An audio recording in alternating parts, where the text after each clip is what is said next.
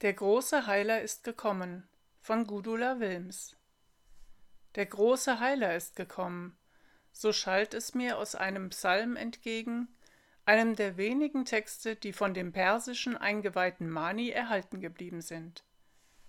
Mani wirkte im dritten Jahrhundert, beseelt von dem Wunsch, das junge Christentum aus der beginnenden dogmatischen Erstarrung zu befreien.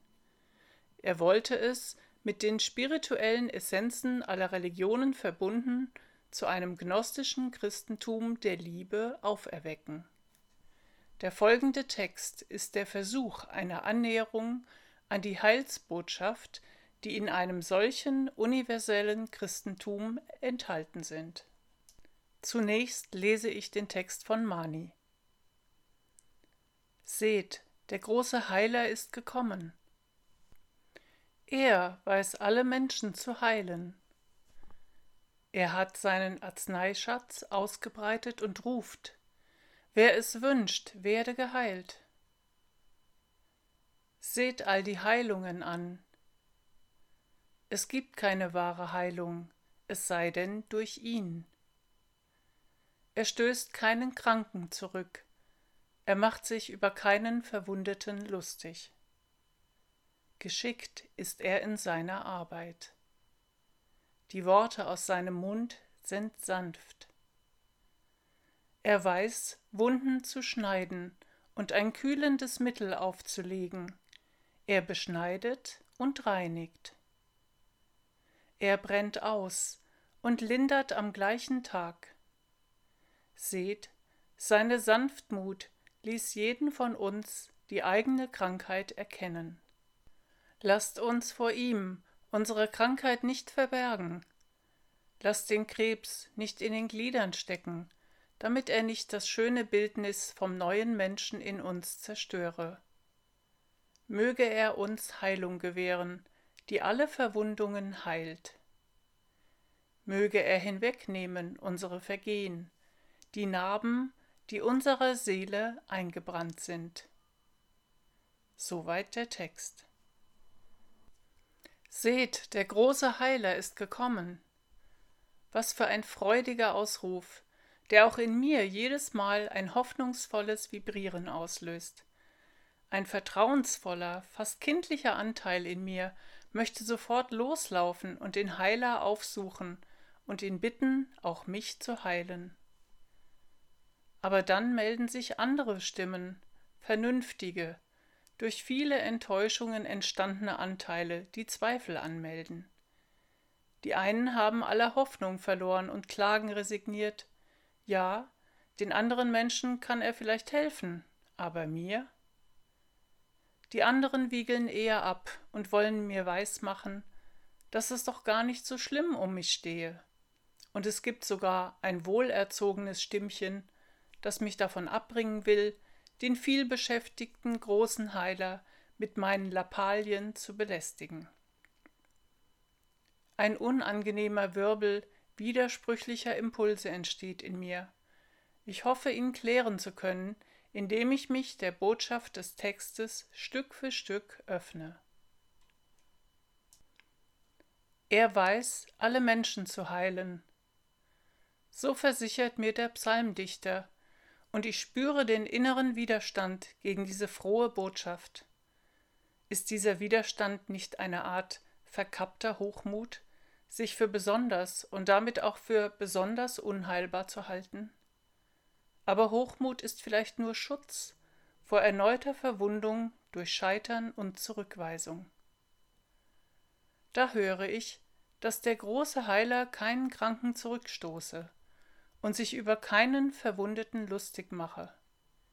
Die abwiegelnden Stimmen und die Stimmen der Scham, die verhindern wollen, dass ich mich mit meinen Verletzungen zeige, werden leiser. Die Worte aus seinem Mund sind sanft, höre ich, und ich spüre, wie ich etwas zutraulicher werde. Ich brauche also keine Angst zu haben vor harschen Vorwürfen, sondern darf auf eine Milde und Barmherzigkeit hoffen, wie ich sie mir selbst nicht zu geben vermag. Seine Sanftheit wird noch ein weiteres Mal gepriesen. Seht, seine Sanftmut ließ jeden von uns die eigene Krankheit erkennen. Etwas sehr Tröstliches liegt darin.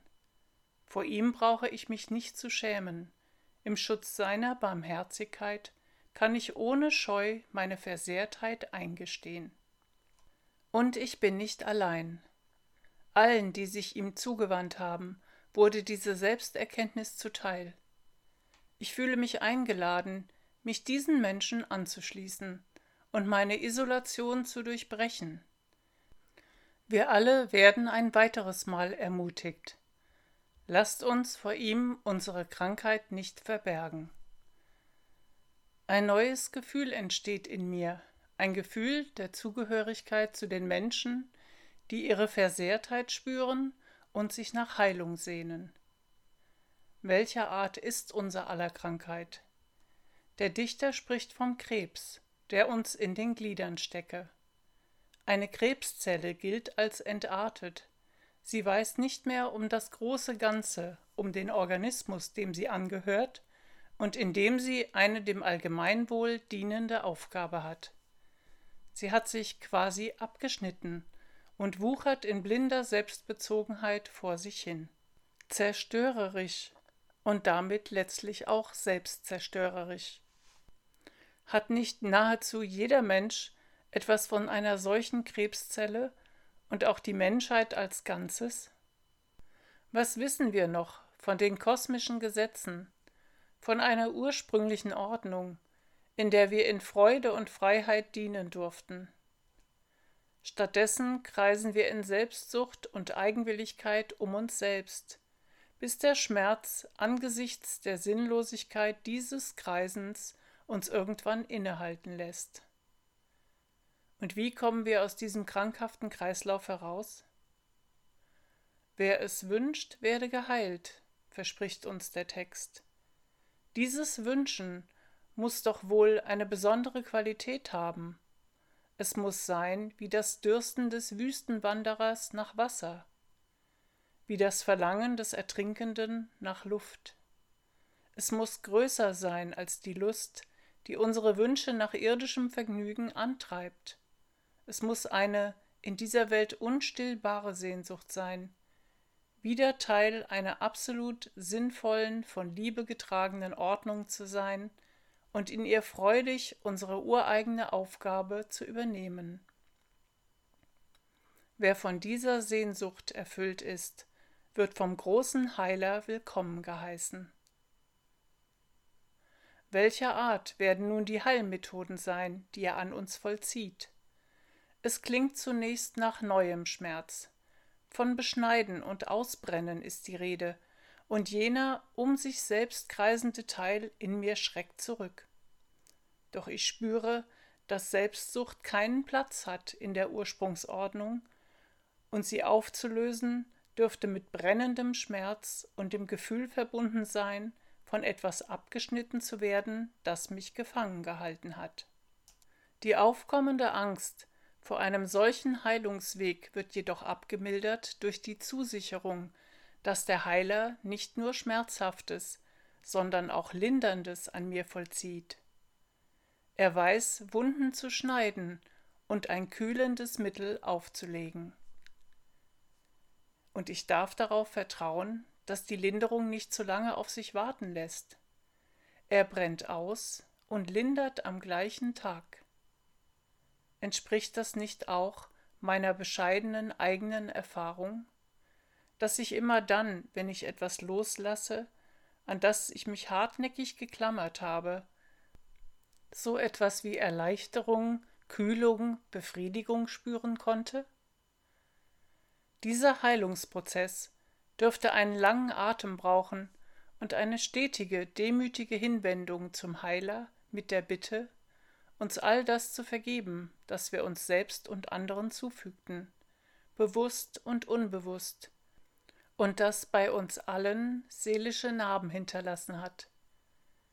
Immer wieder werden wir ausweichen wollen, unseren eigenen Weg ohne ihn gehen oder uns auf Schleichwegen Erleichterung verschaffen wollen. Aber uns wird versichert, es gibt keine wahre Heilung, es sei denn durch ihn. Nach und nach, das hoffe ich zutiefst, wird mit seiner Hilfe auch in mir etwas wachsen, das mich auf meinem Heilsweg leitet.